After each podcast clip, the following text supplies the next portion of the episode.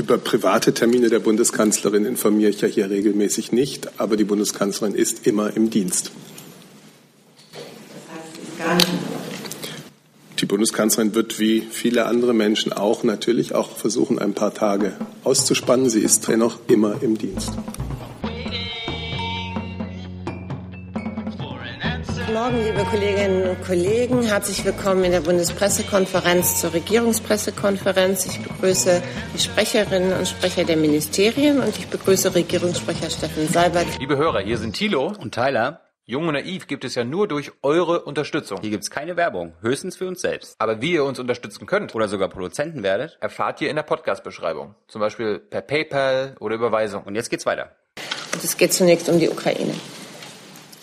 Guten Tag, meine Damen und Herren. Heute ist daran zu erinnern, dass vor exakt drei Jahren die Maschine MH17 der Malaysia Airlines auf dem Flug von Amsterdam nach Kuala Lumpur über dem Konfliktgebiet in der Ostukraine abgeschossen wurde. Bei diesem mutmaßlich durch, Buk-Flug, äh, durch eine Buk-Flugabwehrrakete verursachten Absturz kamen alle 298 Insassen dieser Maschine ums Leben, darunter auch deutsche Staatsangehörige. Das ist eine Tragödie, die immer noch auf ihre vollständige Aufklärung wartet. Immer noch konnten die Schuldigen für dieses Verbrechen nicht abschließend ermittelt und nicht zur Rechenschaft gezogen werden. Die Bundesregierung spricht den Hinterbliebenen der Opfer heute an diesem dritten Jahrestag der Tragödie erneut ihr Mitgefühl aus. Wir unterstützen alle Bemühungen der gemeinsamen Ermittlungsgruppe, das Geschehen vollständig aufzuklären. Gibt es Fragen dazu? Dann Herr Remme mit einem neuen Thema, bitte. Ich würde gerne fragen, und zwar zunächst Herrn Seibert und auch Herrn Flossdorf zu äh, den in Korea. Es ist richtig, Sie überlegt, die Bundeskanzlerin für etwas mehr Zeit um Gespräch zu führen. Und Herr Seibert, ist das das Ergebnis einer Abwägung zwischen Bündnisfeuer einerseits und dem Besuchsrecht andererseits, das dann zulasten des Besuchsrechts? Und an Herrn Flossdorf kurz ein paar Datenfragen. Wie viele Soldaten sind zurzeit Bundeswehrsoldaten in Korea und wann war der letzte Besuch von Parlamentariern? Also, die Türkei hat darum gebeten, den geplanten Besuch von Abgeordneten des Verteidigungsausschusses zu verschieben. Es handelt sich nicht um eine Absage, sondern um eine Verschiebung. Es hat dazu Gespräche auf NATO-Ebene gegeben. Auch die Bundeskanzlerin hatte am Rande des NATO-Gipfels in Brüssel mit dem türkischen Präsidenten Erdogan über die Besuchsmöglichkeit von Abgeordneten bei den deutschen Soldaten in Konya gesprochen und auch darüber, dass es natürlich ein Besuchsrecht aus unserer festen Überzeugung heraus gibt. Die Außenminister wurden beauftragt, sich des Themas anzunehmen und unser Außenminister ist ja dann auch kurz nach dem NATO-Gipfel in die Türkei geflogen. Wir haben, und das ist nicht verhandelbar, das Besuchsrecht für unsere Soldatinnen und Soldaten äh, durch Bundestagsabgeordnete. Wir vergessen nicht, dass es der Bundestag ist, der Auslandseinsätze mandatiert. Wir haben einen Einsatz im Rahmen der NATO, der von großer Bedeutung ist. Der Kampf gegen den IS, so hat sich die Bundeskanzlerin gestern ausgedrückt, ist in einer entscheidenden Phase und die Verlässlichkeit dieses Einsatzes ist auch ein Wert. Aber sie hat ganz klar gesagt, es kann da keinerlei Randbedingungen geben, es kann da keinerlei ja, überhaupt Bedingungen geben. Wir haben diese feste Überzeugung, dass der Besuch deutscher äh, Abgeordneter möglich sein muss. Und darüber werden wir nun auf allen Ebenen mit allen Beteiligten in der NATO, mit den Türken, mit der türkischen Regierung sprechen. Und natürlich werden wir vor allem auch selbst den Kontakt mit äh, den Vertretern des Deutschen Bundestages, um deren Besuchsrecht es ja schließlich geht, suchen. Und wen sehen Sie da bei diesen Gesprächen mit der Türkei in der Vorhand? Die NATO-Stimmen oder die Bundesregierung? Es ist ein NATO-Einsatz. Ich weiß nicht, ob ich mich diesem Ausdruck in der Vorhand anschließen will, aber es ist ein NATO-Einsatz. Die deutschen Soldatinnen und Soldaten sind in diesen NATO-Einsatz eingebunden. So hat es ja auch der NATO-Generalsekretär gestern erklärt, ähm, dass er da auch die NATO betroffen sieht. Und deswegen ist es auch richtig, wenn auf allen Ebenen, inklusive der der NATO, die Gespräche geführt werden noch ergänzen darf an dieser Stelle, auch einleiten darf, äh, auch aus Sicht äh, des Verteidigungsministeriums ist es selbstverständlich grundsätzlich so, dass Besuche von Bundestagsabgeordneten bei deutschen Soldaten möglich sein müssen. Ich möchte aber noch mal ein paar Worte zu der Natur dieses äh, Einsatzes äh, in Konia, der Tätigkeit der deutschen Soldaten in Konia äh, sagen. Äh, was äh, ist immer die Rede von dem Einsatz Counter ISIL, also gegen den IS von Konia aus. Äh, zur Wahrheit gehört auch, äh, von Konya aus werden auch Rückversicherungsmaßnahmen, Flüge, Erwecksflüge äh, für die Türkei, aber auch für Bulgarien und Rumänien innerhalb äh, der NATO Reassurance-Programme bedient. Aktuell sind das 10 bis 15 deutsche Soldaten. Manchmal fällt auch die Zahl unter 10, haben wir auch einstellige Zahl dort, hat was mit Verschiebungen zu tun und Wechseln im Kontingent, aber im Wesentlichen ist das etwa die Größenordnung. Äh, die Frage äh, danach, wann das letzte Mal deutsche äh, Parlamentarier in Konya waren, kann ich Ihnen nicht beantworten. Vielleicht können das meine Kollegen im Laufe oder vielleicht kann das auch die Kollegin vom Auswärtigen Amt, die ja solche Reisen auch immer organisieren, beantworten. Ich kann es nicht. Es ist Ihnen nicht so. Ich kann mich nicht erinnern, dass es dort mal eine Parlamentarierreise gegeben hat. Und es gibt auch andere Einsätze, die deutlich höher frequentiert sind äh, vom deutschen Parlamentariern. Frau Küffner dazu? Ja, dazu vielleicht noch eine Nachfrage an Herrn Seibert. Ähm, und zwar wird die Bundesregierung diese Klassifizierung der Flüge an den Stützpunkt äh, Konya oder auch andere NATO-Stützpunkte insgesamt als äh, NATO-Flüge weiterverfolgen? Also wie weit ist man in diesem Prozess, ungeachtet dieses jetzigen Spannungsverhältnisses zu kommen? Das scheint mir ehrlich gesagt eher eine Frage ans Bundesverteidigungsministerium Ich kann sagen, es ist hier, um es klarzustellen, das ist eine NATO-eigene Fähigkeit. Also Deutschland ist dort nur personell und finanziell beteiligt. Es sind NATO-Flugzeuge, es ist ein NATO-Flugplatz, äh, Konya dort.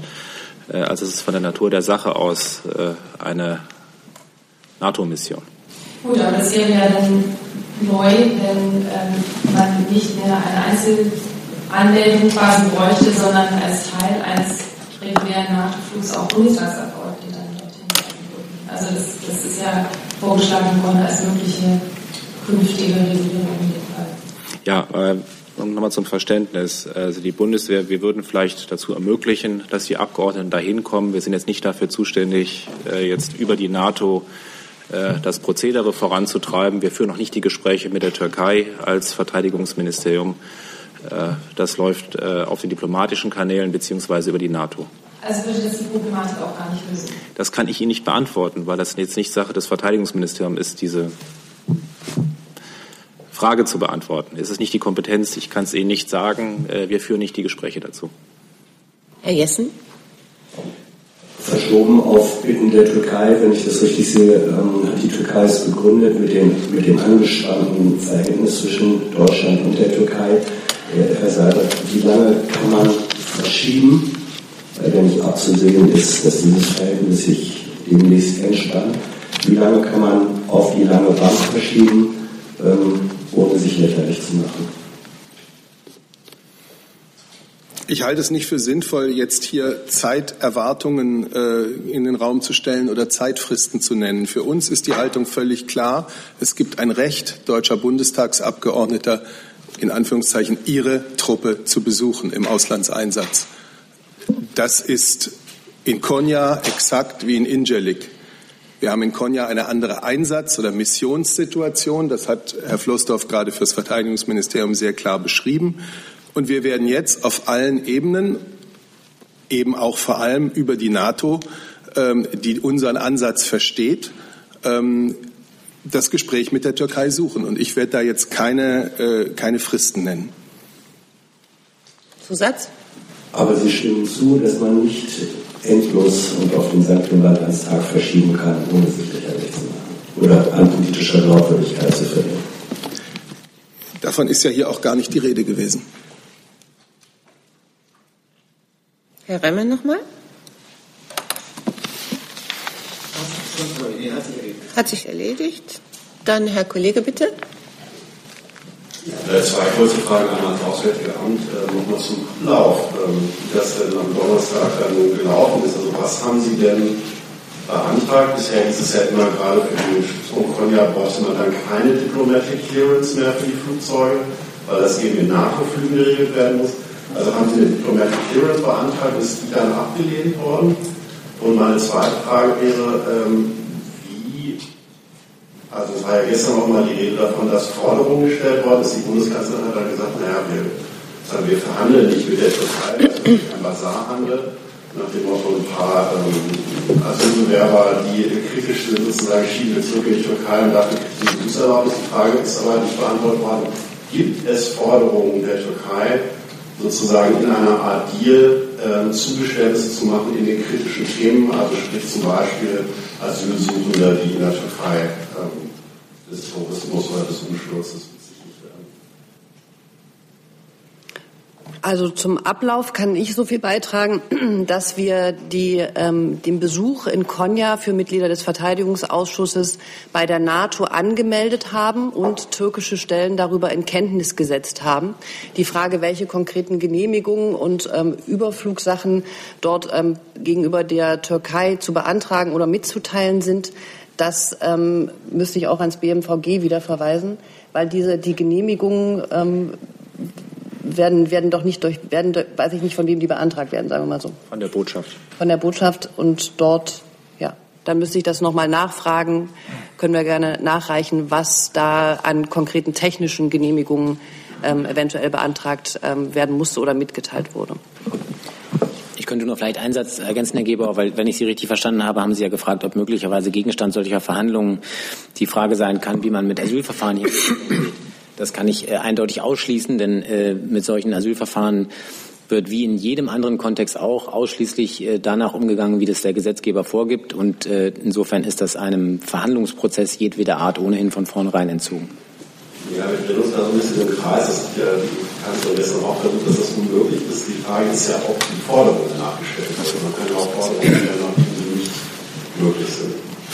Deswegen vielleicht nochmal wiederholt die Frage, gab es irgendwelche Art von Forderung, um diese Frage zu lösen?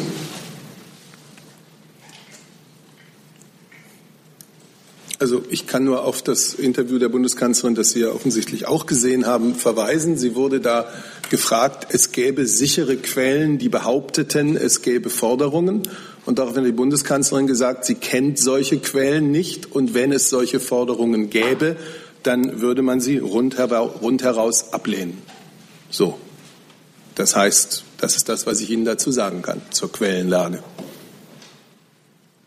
Ich kann inzwischen noch mal ergänzen, Herr Remme, Ihre Frage war das, glaube ich, gewesen, waren schon mal Abgeordnete äh, des Deutschen Bundestages äh, in Konia. Äh, es gibt nur eine einzige Reise, das war der Wehrbeauftragte, der im Dezember 2016 in Konia war.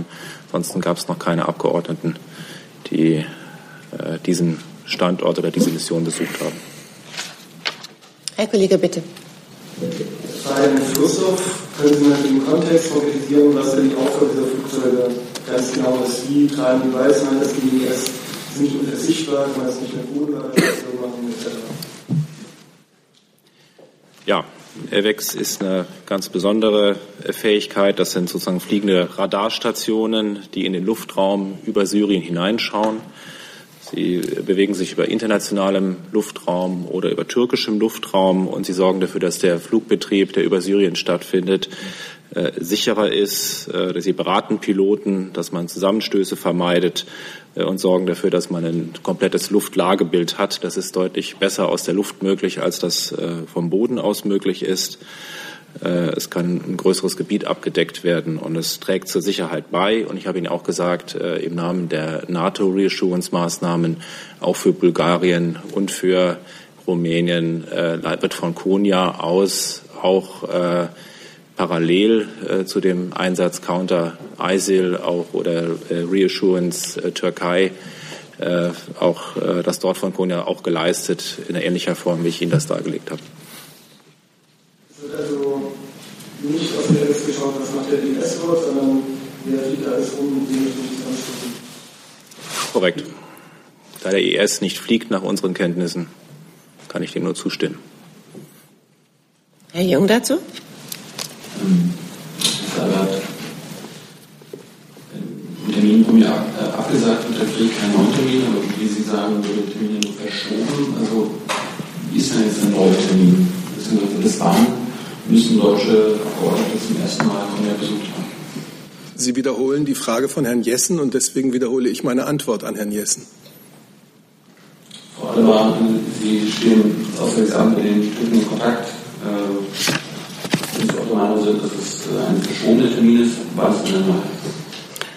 Ich kann der Antwort, die Herr Seibert da gegeben hat, nichts hinzufügen. Ähm, ich kann hinzufügen, dass der Bundesaußenminister ähm, über das Wochenende in stetigem Kontakt ähm, mit NATO-Generalsekretär Stoltenberg war und dass unsere Botschaft jetzt weitere Gespräche mit der Türkei führen wird. Denn wir in der Tat, es ist eine, eine Verschiebung und keine Absage. Und wir nehmen jetzt die Türkei beim Wort und gehen daran, einen baldigen Termin für eine solche Reise mit der Türkei zu besprechen. Ich kann vielleicht noch auf die Frage, was ähm, wann genehm ähm, übermittelt wurde, hinzufügen, dass wir ähm, Mitte Juni in einer Verbalnote das türkische Außenministerium über die Besuchsabsicht informiert haben. Genauere Angaben, was technisch da eventuell nachgefolgt sein könnte, habe ich im Moment noch nicht. Frau Küfner nochmal. Ich habe jetzt noch eine Nachfrage an Herrn Flossbach und Frau Adebar. Wenn jetzt Bundestagsabgeordnete als Teil eines regulären NATO-Flugs äh, unterwegs wären, gäbe es dann nicht eine solche Verbalnote, wäre dann das Prozedere anders? Ich bin jetzt kein Spezialist für NATO-Flüge. Ich kann nur sagen, es ist, die fliegen nicht in ein Land, wenn sie nicht vorher gefragt haben, ob sie jetzt dort reinfliegen können, in das Land. Es braucht immer ein Einverständnis äh, technischer Art, diplomatischer Art. Aber sind die Passagiere dann auch so bekannt? Also wird ein Bundestagsabgeordneter immer, dann, immer angemeldet diplomatisch äh, über die Vertretung vorher, auch wenn er Teil eines regulären NATO-Flugs ist? Ich bin nicht der Fachmann für dieses Prozedere und nach meinem Wissen ist das Verteidigungsministerium für diese Frage auch nicht zuständig. Herr Remme? Achso, Entschuldigung. Ich, ich, ich kann diese Frage auch im Moment nicht beantworten. Ich kann es probieren. Ganz ruhig, ganz ruhig. Alles gut. Herr Remme. Die Abgeordneten betonen ja, wie wichtig diese Besuche sind bei den Soldaten, weil sie durch die Entsendung die Verantwortung für den Einsatz tragen. Ich will die Frage mal umdrehen und Sie kennen die Frage. Wie wichtig ist eigentlich den Soldaten vor Ort so ein Besuch von Parlamentariern? Ich denke, grundsätzlich schätzen die Soldatinnen und Soldaten die Aufmerksamkeit äh, des Parlaments, das hier an die Einsätze entsendet. Äh, äh, hier, das ist ein Einsatz, äh, da sind die Soldaten noch nicht lange da, die Crews werden häufig ausgetauscht. Es sind ja nicht viele, es sind zwei Handvoll Soldaten, die dort Dienst tun. Einige von ihnen sind ja immer ständig in der Luft auch, die anderen Crews ruhen sich aus.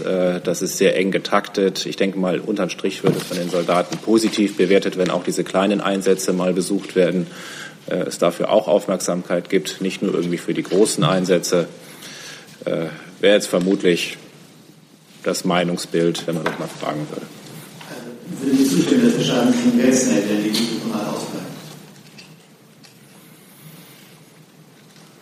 Glaube, es geht nicht irgendwie unter dem Strich darum, was jetzt die Soldatinnen und Soldaten darüber denken. Die Abgeordneten des Deutschen Bundestages haben immer Entscheidungen zu treffen. Sie müssen ja auch den Wählerinnen und Wählern gegenüber gerade stehen dafür, was sie für Mandate erteilen, ob sie Mandate verlängern. Äh, es ist legitim, dass sie sich ein Bild machen vor Ort, nicht nur von der Situation der Soldatinnen und Soldaten, sondern auch von den Gegebenheiten, wie die untergebracht sind, äh, was gibt es für ein Verhältnis zur Gastgebernation, über Sinn und Zweck der, Info der Mission informieren sich die Soldaten vor Ort, lassen sich dort auch immer ein Lagebild geben.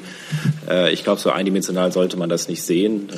Und wir haben eine Parlamentsarmee, äh, und das äh, ist den Soldatinnen und Soldaten bewusst und das äh, ist dem ganzen politischen Raum bewusst. Und deswegen ist es so, dass es grundsätzlich so sein muss, dass wenn, Soldat, äh, wenn Parlamentarier und Parlamentarierinnen des Deutschen Bundestages die Truppe, die sie auch mandatieren, besuchen möchten in den Einsätzen, dass es im Grundsatz möglich sein muss.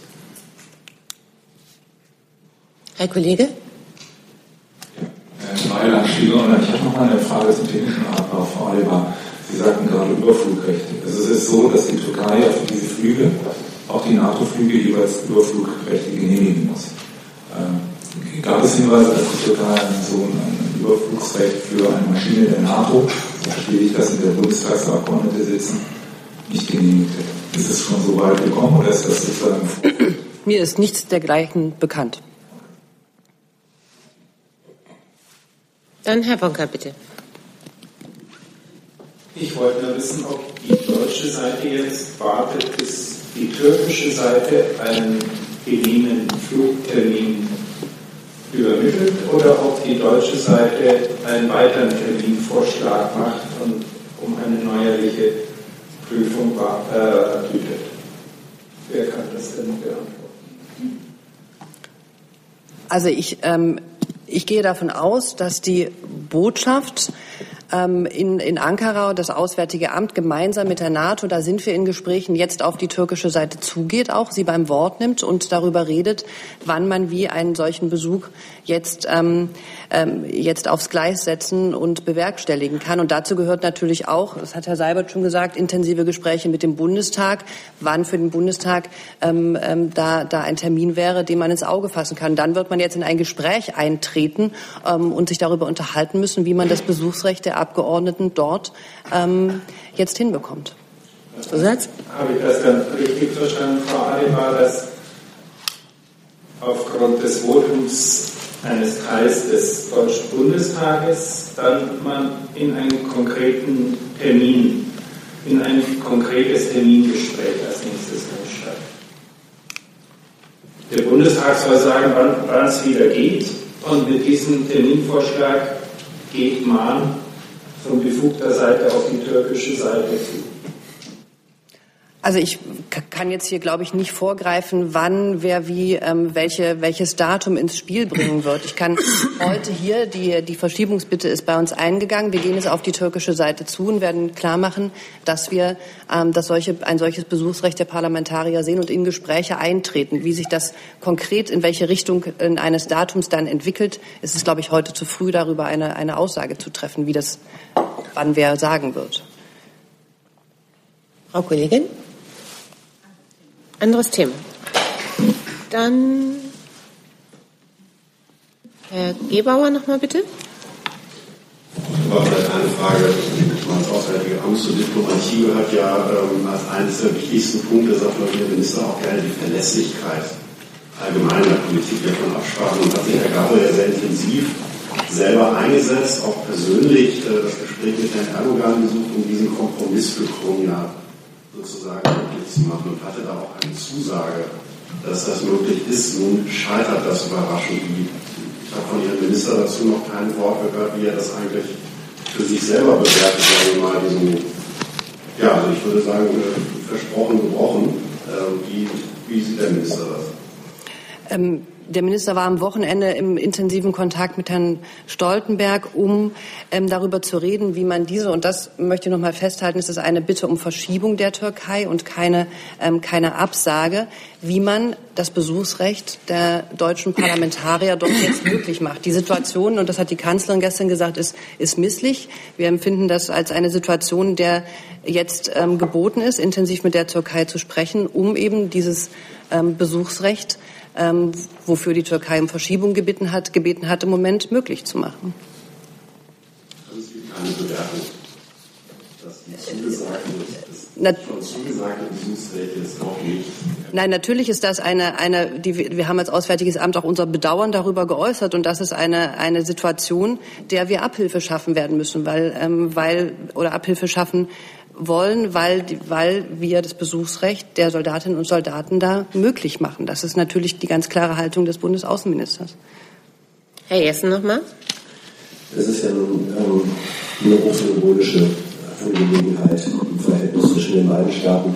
Frau Adebar, haben Sie Hinweise darauf, dass die Türkei türkische Institutionen an anderer Stelle, zum Beispiel in den Haftbedingungen von äh, Frau Tulu oder Herrn Yücel, ähm, eine andere Form der symbolischen Politik diese spüren lässt. Also es wäre ja auch eine Möglichkeit, äh, dass türkische Institutionen sagen, wenn ihr uns da äh, sozusagen äh, Zugeständnisse verweigert, dann verschaffen wir da die Haftbedingungen. Haben Sie ähm, Anhaltspunkte dafür, dass so etwas auch passiert? Nein, die haben wir im Moment nicht. Herr Kollege, bitte. Die Frage geht jetzt entweder ans Außenministerium oder ans Verteidigungsministerium. Was ist eigentlich der Status völkerrechtlich gesehen der NATO-Basis auf Konya? Ist das äh, exterritoriales Gebiet oder liegt es der türkischen Gesetzgebung?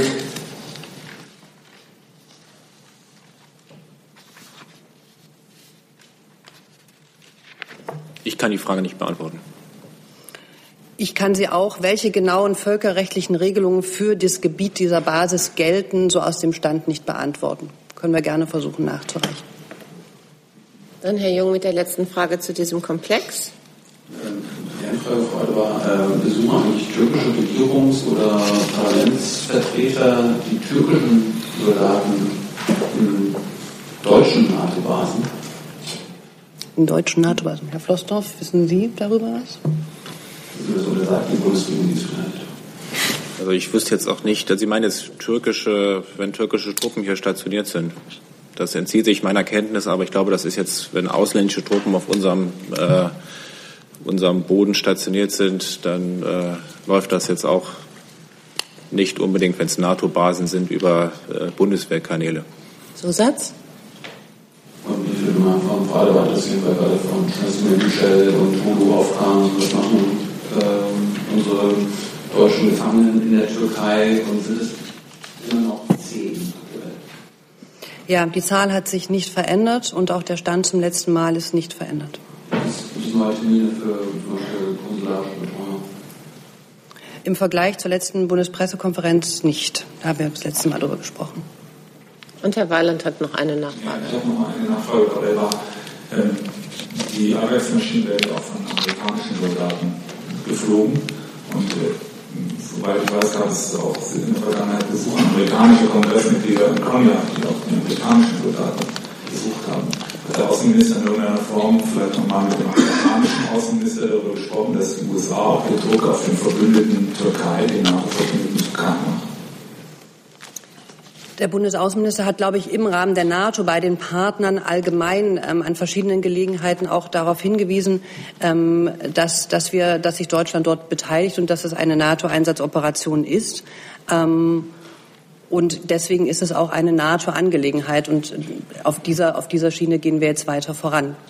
Das heißt, jetzt mal konkret, es gab jetzt keine Telefonate von Herrn Gabriel am Wochenende, wie gesagt, von Herrn Stoltenberg mit, sag ich mal, mit Herrn Tillerson, um da nochmal äh, entsprechend vielleicht Hinweise zu geben, dass innerhalb der NATO das doch möglich sein muss, wenn deutsche Abgeordnete einen NATO-Beschluss Gab es sowas? Oder? Am Wochenende gab es kein Telefonat des Außenministers mit Herrn Tillerson.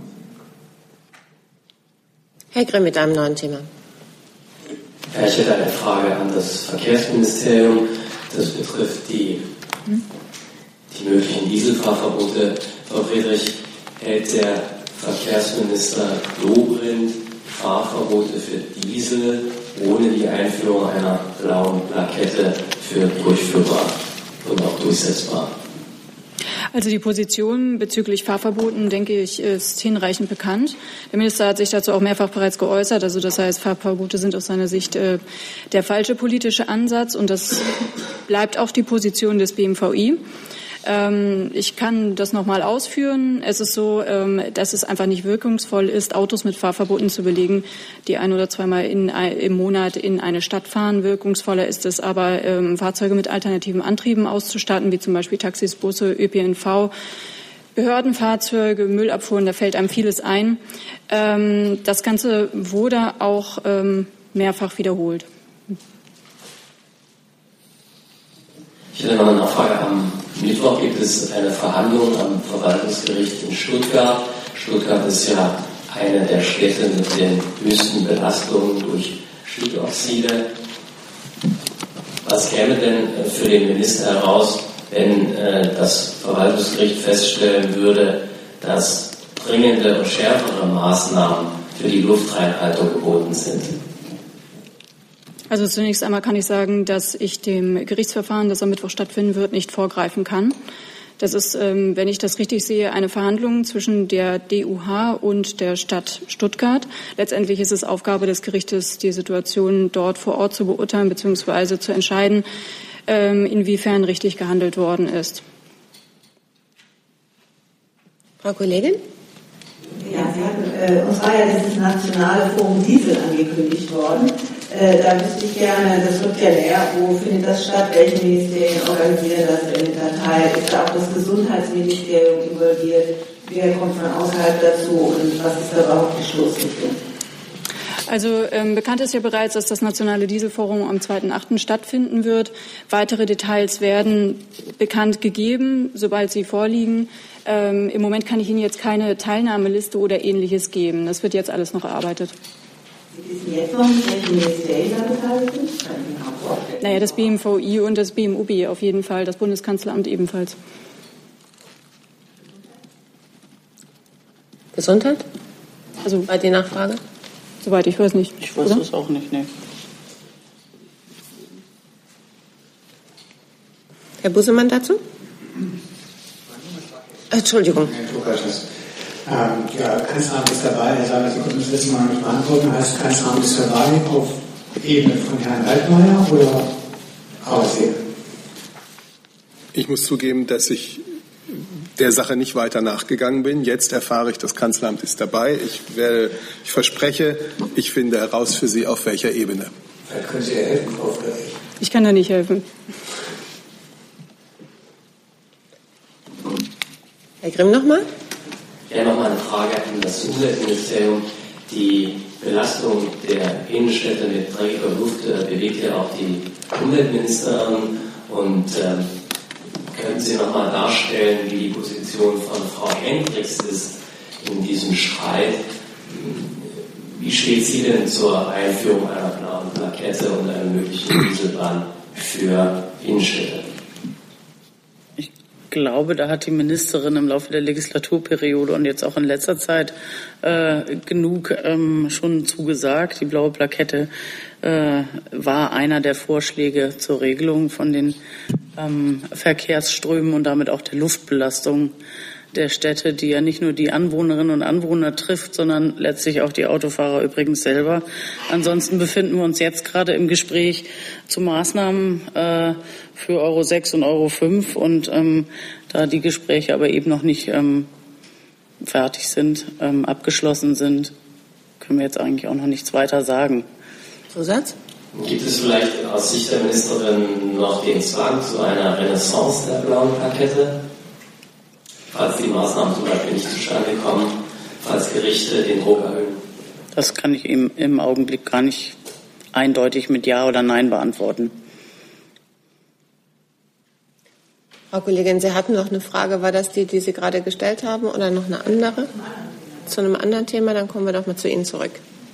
Ja, Herr Seibert, wir wissen gerne, die Bundeskanzlerin, wann geht sie in den Urlaub und wie lange verbleibt sie dort, wenn sie in den Urlaub geht? Über private Termine der Bundeskanzlerin informiere ich ja hier regelmäßig nicht, aber die Bundeskanzlerin ist immer im Dienst. Das heißt, gar nicht. Die Bundeskanzlerin wird wie viele andere Menschen auch natürlich auch versuchen, ein paar Tage auszuspannen. Sie ist dennoch immer im Dienst. Dann wenden wir uns dem Thema Polen zu. Bitte. Ich habe noch eine Frage zum ja, Thema Rechtsstaatlichkeit Angesichts aktueller Ereignisse schätzen Sie das als ein Verstoß gegen die Rechtsstaatlichkeitsprinzipien in der EU ein und welche Folgen muss das haben? Ich habe mich ja in der letzten Bundespressekonferenz schon dahingehend geäußert, ähm, dass wir sehen, dass ähm, gerade das Gut der Gewaltenteilung und Demokratie hohe Güter in der Union sind, auf die sich alle Mitgliedstaaten verpflichtet haben und dass wir deshalb sehr hoffen, ähm, dass sich die polnische Regierung an dem Dialog, den die Kommission mit ihr führt, ähm, beteiligt und es dort zu guten Ergebnissen kommt. Bei der Kommission liegt der Dialog richtig und wir unterstützen die Kommission in diesen Verhandlungen mit der polnischen Regierung. Die Vorgänge auch am Wochenende und die Demonstrationen in Warschau zeigen, dass es da auch eine innenpolitische Diskussion in Polen gibt und auch ein starkes Interesse für Demokratie ähm, einzutreten. Wenn es dann mal die Entscheidung der äh, Regierung bleibt, ähm, ist das noch ein Fall darüber nachzudenken, ob eben Kohäsionsfondsmittel, EU-Mittel eben weiter so verteilt werden können wie bisher? Aber das ist eine hypothetische Frage. Wir unterstützen jetzt den Dialog der Kommission und hoffen, dass er zu guten Ergebnissen kommt. Noch eine Nachfrage in der Raum. Ist es ähm, nicht auch ein typischer Fall dafür, dass es in der EU sozusagen einen West-Ost-Unterschied gibt, ähm, was die Rechtsstaatlichkeitsprinzipien angehen? Oder würden Sie das nicht für sehen und sagen, Polen ist eigentlich ein Einzelfall? Ich würde solche, eine solche Verallgemeinerung ähm, mich der, der an dieser Stelle entziehen. Wir sollten konkret auf die Vorgänge und das Geschehen in Polen schauen und darauf bauen, dass die Kommission, denn dort gehört der Dialog auch hin, mit Polen darüber in einen intensiven Dialog tritt und über die Fragen, die Polen betreffen, redet. Herr Jung mit einem neuen Thema. Bitte? Zu Polen noch? Äh, das Sieht die Bundesregierung eigentlich ein Problem darin, dass die Polen und vielleicht auch die Ungarn auch Richter an den Europäischen Gerichtshof delegieren und dann im Kurs über ihr eigenes Verhalten zu entscheiden haben?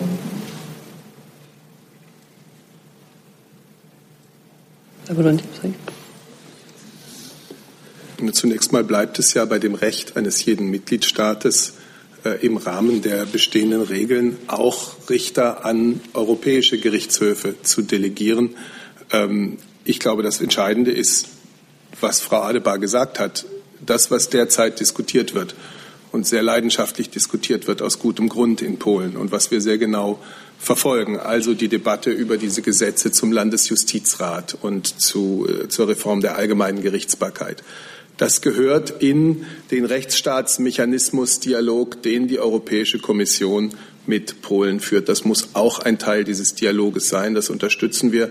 Die Bundeskanzlerin hat bei ihrem letzten Besuch in Polen, das ist, äh, ich glaube, im Februar gewesen, noch einmal ganz klar gesagt, wir wissen aus der Zeit der Solidarność, wie wichtig plurale Gesellschaften sind. Und zu pluralen Gesellschaften gehört eine unabhängige Justiz, gehören unabhängige Medien, denn das hat damals alles gefehlt. Und daran ist äh, sicherlich, äh, das hat Gültigkeit auch einige Monate später. Also der Ort oder das Gremium, in dem diese Fragen geklärt werden müssen mit der polnischen Regierung, ist die Europäische Kommission, denn sie ist die Hüterin sozusagen der europäischen Werte und Rechte. Zusatz? Ja, hat denn die Bundesregierung ein Vertrauen darauf, dass wenn Polen oder Ungarn neue Richter zum Europäischen Gerichtshof entsendet, dass die Prinzipien des europäischen, ja, des europäischen Gemeinverständnisses überhaupt noch stehen.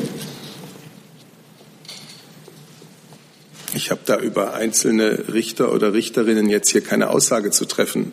Es gibt eine zu Recht eine intensive Diskussion über das Gesetz zum sogenannten Landesjustizrat.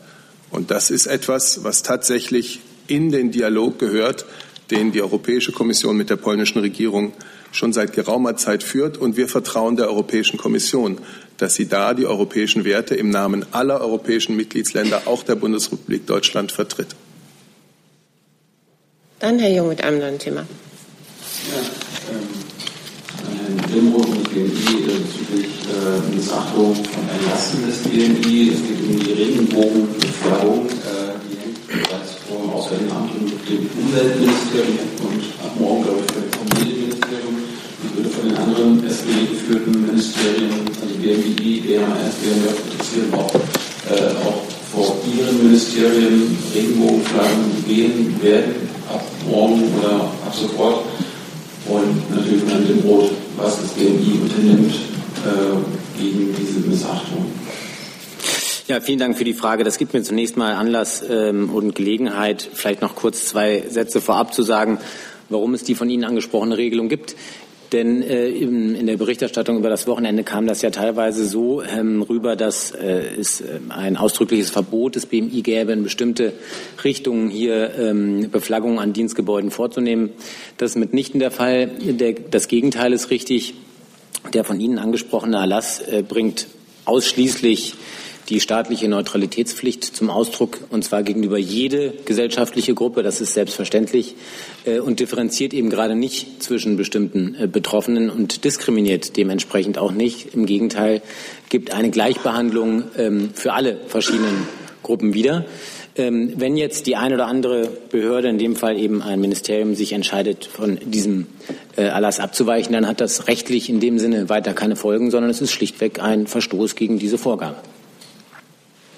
Geht sich das BMI Ehre dagegen an? Es gab in der Vergangenheit dieses Thema immer wieder und darüber wird dann möglicherweise auch immer mal wieder zwischen den Betroffenen gesprochen. Nochmal, diese, dieser Erlass hat selbstverständlich auch von seiner Rechtsqualität her keinerlei Vollzugsvorgaben ähm, oder Strafbewährungen oder ähnliches. All das wäre auch sozusagen rechtlich überhaupt nicht denkbar in diesem Fall, sondern ist eine Vorgabe, die möglichst ein einheitliches Vorgehen gewährleisten soll. Ähm, wenn das nicht der Fall ist, besteht keine Möglichkeit, das wie auch immer geartet durchzusetzen. Ich hätte die Anti-SPD für die Ministerien, BMWI, BMAS, BMJ gefragt und vielleicht auch Herrn Seibert ist davon ausgegangen, dass vom Kanzleramt die Regenbogenflagge geben wird. Nein. Sie haben das BMI gerade gehört. Was ist mit den äh, BMAS, BMJ, BMWI? Fürs BMAS kann ich auch sagen, nein. Ähm, fürs BMWI, also mir liegen gerade keine Informationen dazu vor. Also für das BMJV kann ich dazu sagen, dass ähm, Ihnen ja auch bekannt ist, dass Minister Maas das Thema sehr wichtig ist. So hat er sich auch sehr stark eingesetzt, ähm, zum Beispiel für die Ehe für alle oder zum Stichwort 175. Und ähm, in der Vergangenheit war es so, dass wir ähm, zum CSD symbolisch unsere Haltung dazu deutlich gemacht haben. Und das planen wir auch für dieses Jahr wieder. In den nächsten Tagen nehme ich an.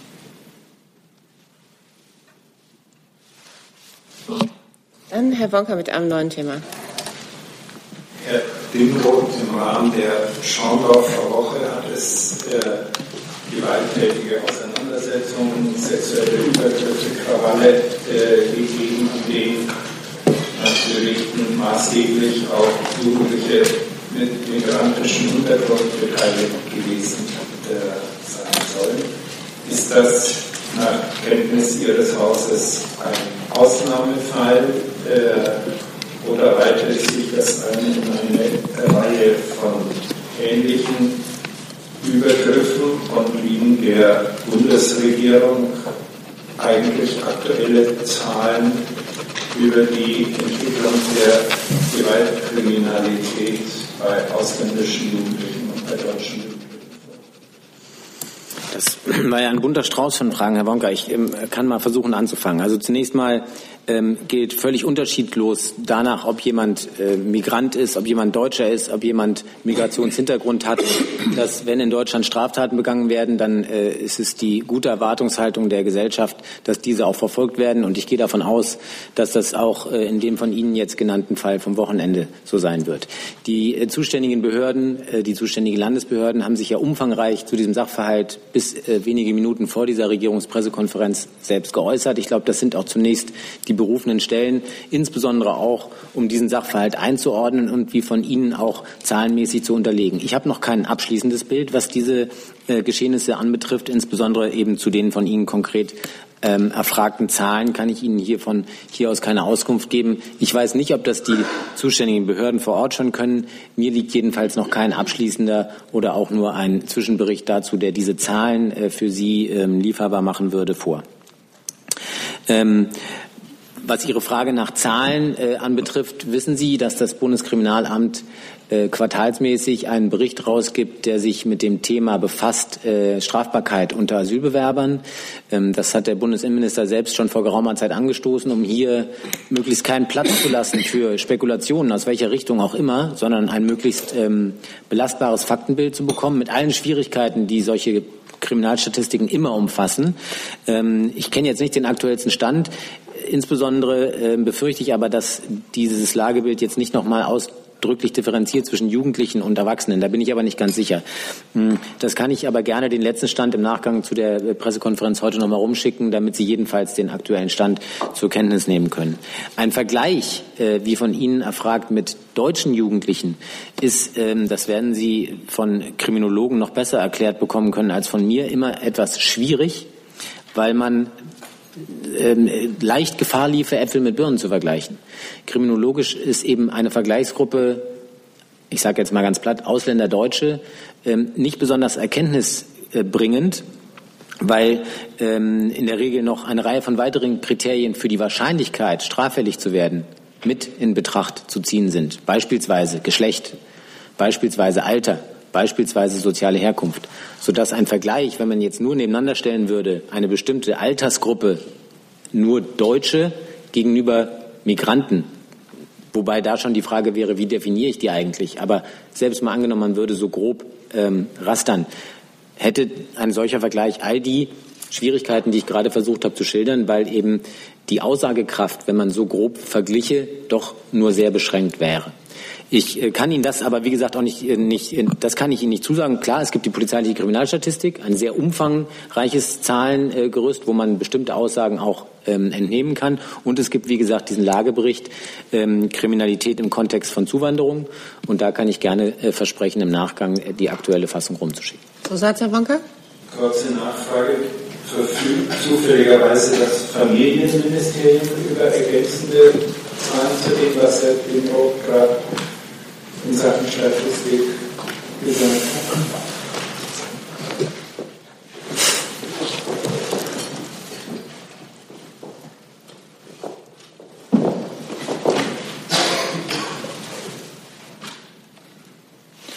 Danke, Herr Wonka, für die Frage. Ähm, allerdings muss ich Ihnen sagen, ich kann da nicht ergänzen. Das ist natürlich ein ernstes Thema, das ist auch ein wichtiges Thema für uns.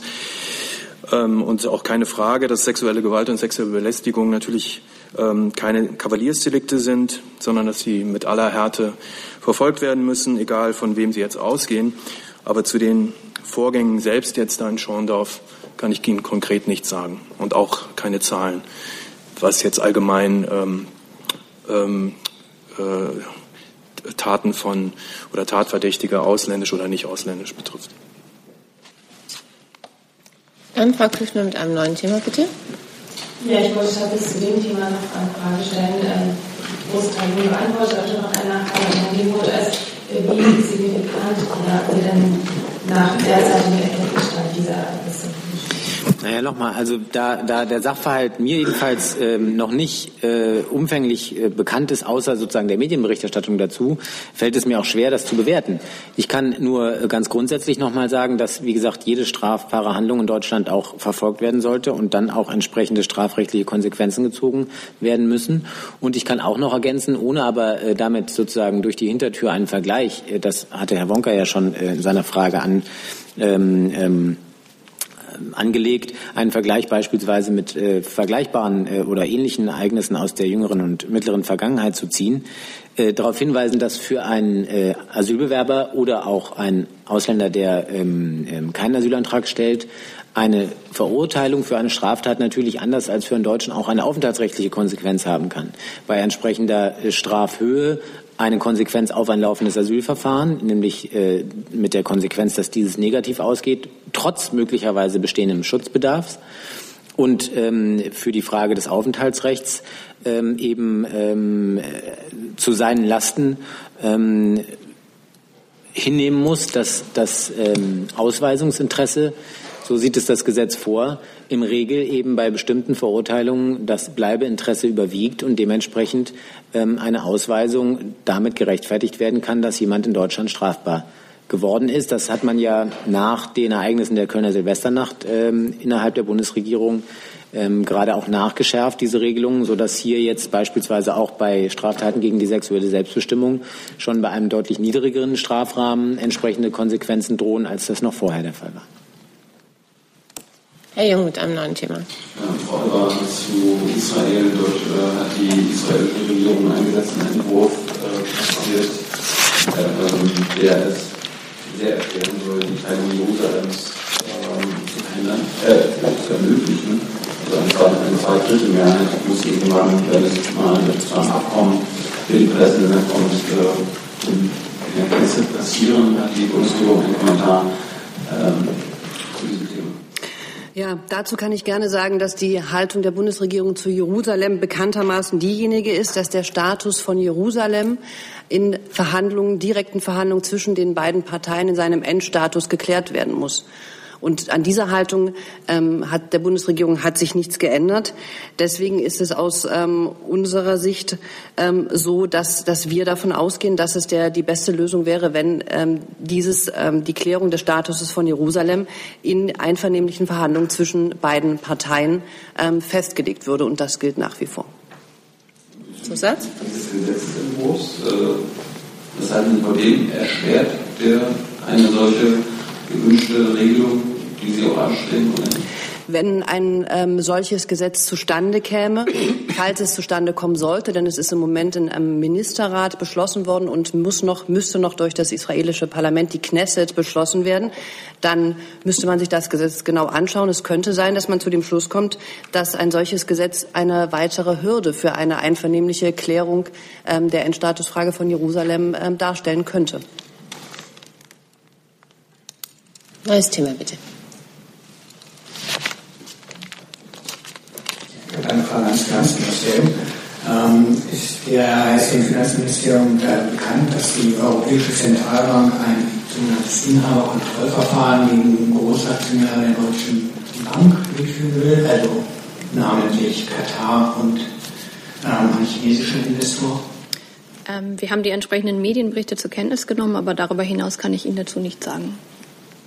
Also sind Sie darüber informiert worden oder nicht? Da kommt so nichts zu sagen. Und ähm, soweit ich weiß, wird es ja eigentlich im Widerspruch zum deutschen Kreditwesengesetz stehen, weil der Anteil ja nicht über 10 Prozent ist. Wie gesagt, ich kann Ihnen das sagen, was ich Ihnen jetzt gerade gesagt habe und mehr sage ich dazu nicht. Herr Geber, nochmal mit einem neuen Thema. Ja, kurz noch eine Frage ans Verteidigungsressort. Sie haben ja auch eine sehr umfangreiche Berichterstattung unter der Überschrift Operation wurde also sehr detailliert berichtet über einen, ich nenne es mal nüchtern, einen Zusammenschluss von einflussreichen Generälen, die verhindern wollen, dass ihre Ministerin nochmal ins Amt kommen kann und ist, sag mal, das las sich recht martialisch schon von der Überschrift her und wäre ja auch rechtlich nicht ganz irrelevant. Deswegen meine Frage, ist Ihnen ein solcher Zusammenschluss oder ich würde es fast Verschwörung nennen, ist der Ihnen eigentlich bekannt, der sich gegen die Ministerin richtet unter der Generalität? Und gibt es dementsprechende Ermittlungen? Das ist ja teilweise wegen der kleineren Vorgängen äh, schon gegen Putsch, äh, also gegen den Aufbruch zum Putsch ermittelt worden innerhalb der Truppe kürzlich. Das heißt, gibt es auch da jetzt dementsprechende Ermittlungen gegen Aufrührer oder Verschwörer? Dazu ist nichts bekannt, insofern gibt es ja keinen Ermittlungsansatz.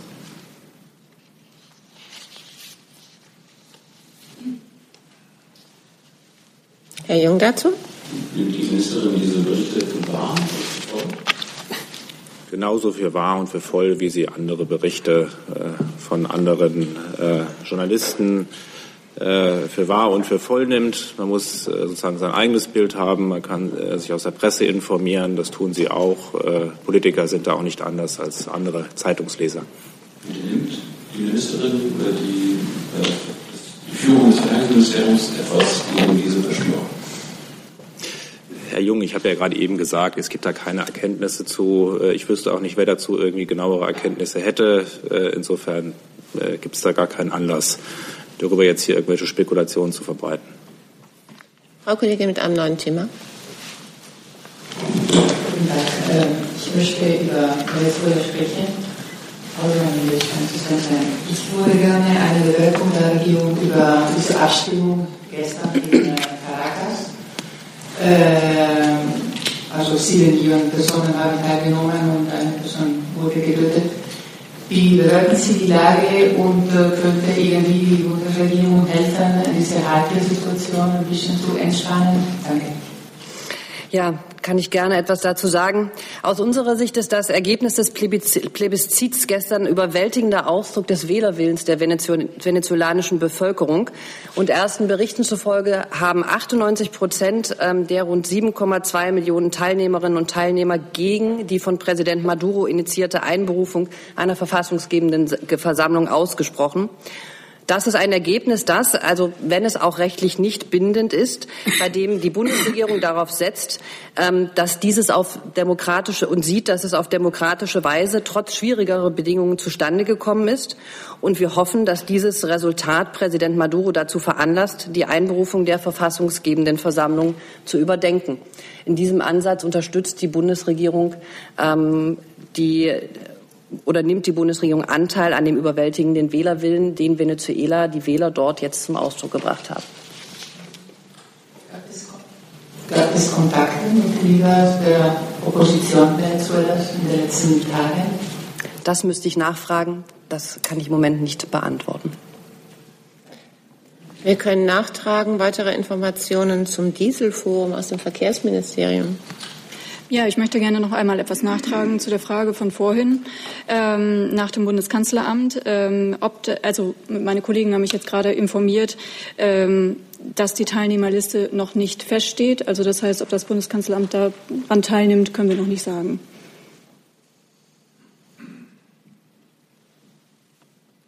Mir liegen keine weiteren. Gut. Ja, ich habe aber noch eine Frage an Frau Halber, und zwar des aktuellen UNO-Berichts zur Lage in Afghanistan, nachdem die Zahl der Toten im ersten Halbjahr einen neuen Höchststand äh, erreicht hat. Nur eine Frage zur Information halber. Es war ja immer, glaube ich, im Juli angekündigt, der neue Lagebericht. Wie weit ist es denn damit und wird das noch im Juli geschehen oder wird das sich dann noch auf den August und September hinaus verzögert? Also können wir damit rechnen, dass es diesen Lagebericht noch in diesem Monat gibt? Wir arbeiten mit Hochdruck daran, bis Ende dieses Monats einen Lagebericht zur Sicherheitslage ähm, in Afghanistan vorzulegen und sind dort ähm, in den Arbeiten begriffen. Und ähm, unser Ziel ist es nach wie vor, bis Ende Juli einen Bericht, eine Lagebeurteilung vorzulegen. Noch ein neues Thema? Ja? ja? An das Finanzministerium. In den nächsten Tagen oder vielleicht auch in den nächsten Stunden bringt der und der Steuerzahler wie jedes Jahr wieder seine Zahl aus über die Steuerzahlergedenkzahl oder die Steuer- und Abgabenquote des Landes. Äh, mich interessiert, äh, ob die Zahlen, die das äh, Ministerium hat, über die neuen kassenmäßigen Einnahmen der indirekten Steuern und der direkten Steuern für das letzte Halbjahr schon vorliegen. Und mich interessiert, wie die Bundesregierung und das Finanzministerium diese Art der Rechnung in der im Zähler alle Steuer stehen, im Nenner nur ein Teil der Steuer steht, bewertet. Also ich, Sie sagen ja selber, dass die Zahlen des Bundes der Steuerzahler jetzt oder in den nächsten Tagen ähm, herauskommen. Deswegen kann ich Ihnen äh, dazu jetzt nicht sagen. Äh, zu der Berechnung ähm, kann ich Ihnen an dieser Stelle hier auch nicht sagen. Das ähm, finden Sie bestimmt bei uns ähm, auf der Internetseite. Ich kann es Ihnen aber auch gerne ähm, nachliefern, entweder durch einen entsprechenden Verweis oder wir schreiben es nochmal auf. Liefere ich nach. Frau Kollegin mit einem neuen Thema? Ich wüsste gerne, was wird eigentlich aus der Operation Sophia?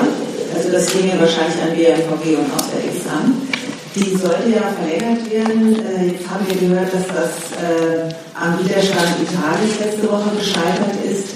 Jetzt wüsste ich gerne, was ist die Haltung der Bundesregierung? Sollte diese Operation fortgesetzt werden, ausgeweitet werden? Welche Ziele hat sie bisher erreicht und welche nicht?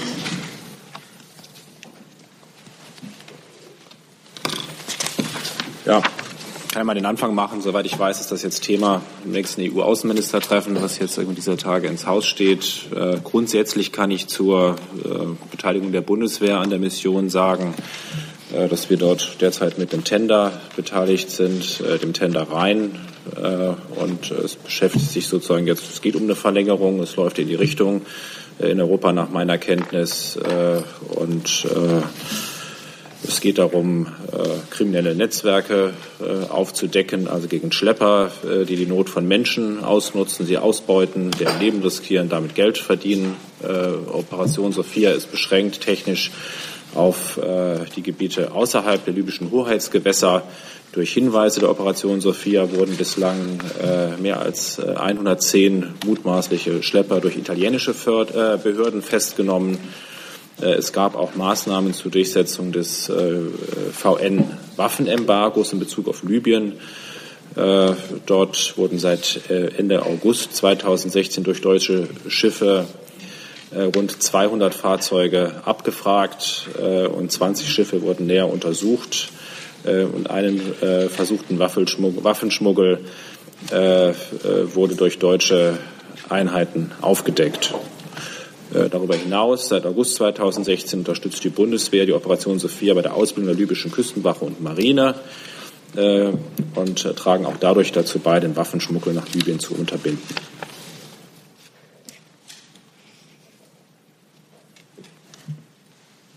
Ja, also ich ähm, wir unterstützen, ähm, die, wir, wir sind in der, in der Operation, wie es gerade geschildert wurde, aktiv und unterstützen eine Verlängerung dieser, dieser Operation, weil sie eine gute Arbeit leistet im Bereich, ähm, den der Kollege Dage dargestellt hat. Und ähm, wenn es heute ähm, bei dem europäischen, beim Außenministerrat nicht zu einer Verlängerung kommen sollte, wird es vielleicht Gelegenheit geben, in den nächsten Tagen noch mal darüber zu sprechen, wie man äh, diese Operation dennoch ähm, doch verlängern kann. Aber äh, ist jetzt leider niemand von Ihnen eingegangen auf den Einwand Italiens. Äh, Italien hat ja äh, sich gesträubt gegen eine einfache Verlängerung äh, mit dem Hinweis darauf, dass eben äh, mit zu wenig Solidarität kommt, äh, was die Versorgung der Angekommenen angeht und ihre Verteilung. Also ich glaube, grundsätzlich ist klar, dass man in diesem Bereich mit Italien solidarisch sein muss. Und da haben auch die Innenminister beraten und dass man Italien unter die Arme greifen muss. Ähm, wir sollten heute noch mal die konkreten Beratungen des Rates abwarten, um dann zu schauen, wie wir oder wie die EU, und das ist auch eine Aufgabe der EU, dort ähm, weiter ähm, in den Gesprächen auch mit Italien vorankommt, auch in der Unterstützung mit Italien, damit diese Operation verlängert werden kann. Herr Jung dazu? Insgesamt, Herr Vossdorf, wie bewertet nee, wie wird die Bundeswehr äh, mit äh, einem Schiff der identitären Bewegung, äh, die Defend Europe, umgehen, die im Mittelmeer ebenfalls Flüchtlinge retten möchte, aber diese nicht nach Italien wie andere Flüchtlingshilfsorganisationen privater Art es tun, sondern nach Libyen zurückbringen, was die EU ja auch möchte. Wie werden Sie mit, diesem, mit dieser Gruppe umgehen, wenn Sie die Schiffe machen lassen, wie die anderen Hilfsorganisationen auf Mittelmeer? Und vor allem, wie bewertet das Auswärtige Amt äh, diese Aktion?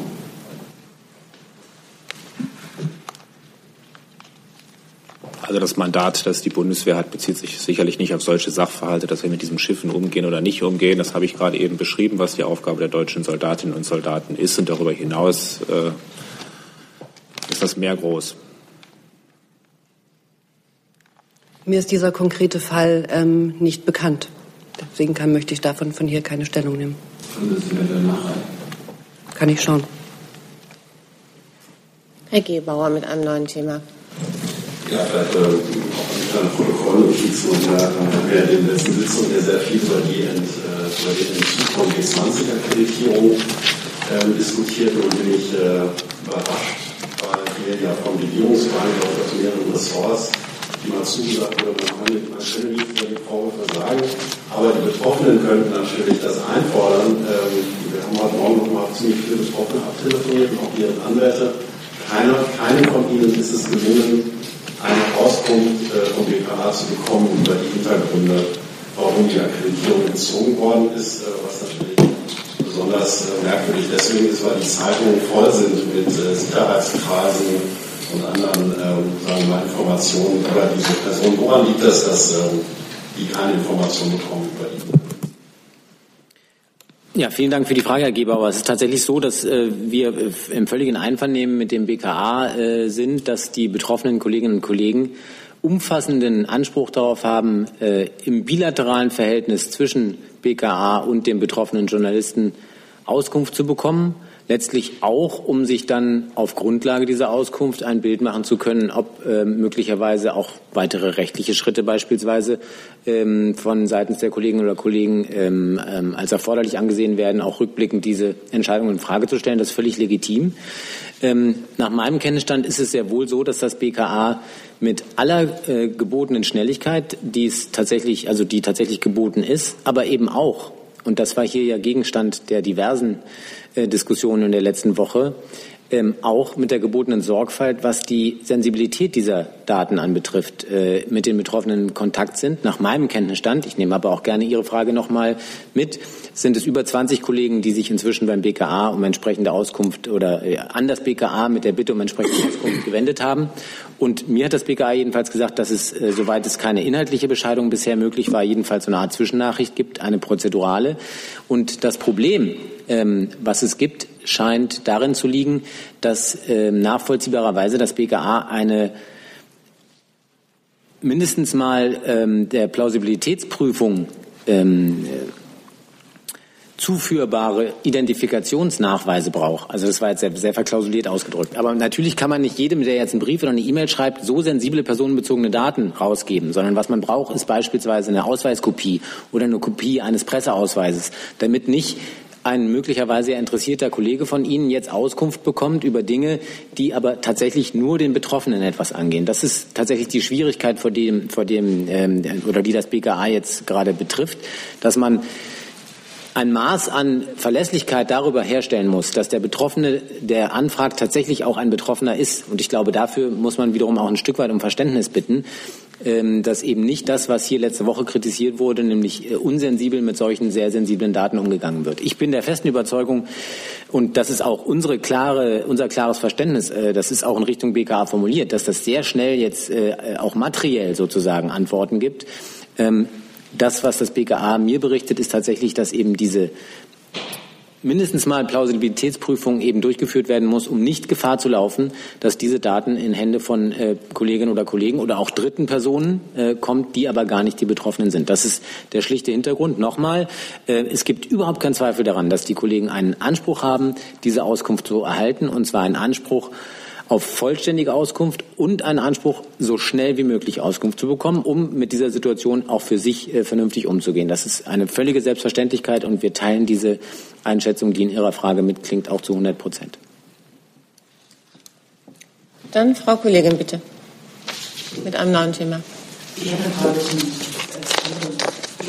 Ja? Ähm, ich würde mich gerne nochmal richten, das Thema äh, Dieselforum wurde eben schon besprochen. Ähm, ja. Das Wochenende wurde aber auch äh, diskutiert, das Thema Fahrverbote und da interessiert mich jetzt nochmal die Position des Verkehrsministeriums. Ähm, das haben wir auch schon besprochen. Bitte? Fahrverbote haben wir auch schon besprochen. Ich habe noch eine Frage dazu. Und zwar interessiert die Position des Verkehrsministeriums. Äh, das baden-württembergische Verkehrsministerium argumentiert, dass das BMVI ähm, die äh, Vorschläge aus Baden-Württemberg abgelehnt habe, mit Hinweis, dass es keine neue Umweltzone geben dürfe. Soweit mir die Position des BMVI bekannt ist, ist ja, sagen wir eigentlich, dass äh, die Länder und auch die Kommunen schon die Rechtsrahmen haben, die notwendig sind, um diese Fahrverbote einzusetzen. Können Sie diesen Widerspruch? Also ich kann das einmal kurz erläutern, ähm, was Sachstand ist. Ähm, einmal zur gültigen Rechtslage. Ähm, es gibt die Möglichkeit, äh, Umweltzonen einzurichten.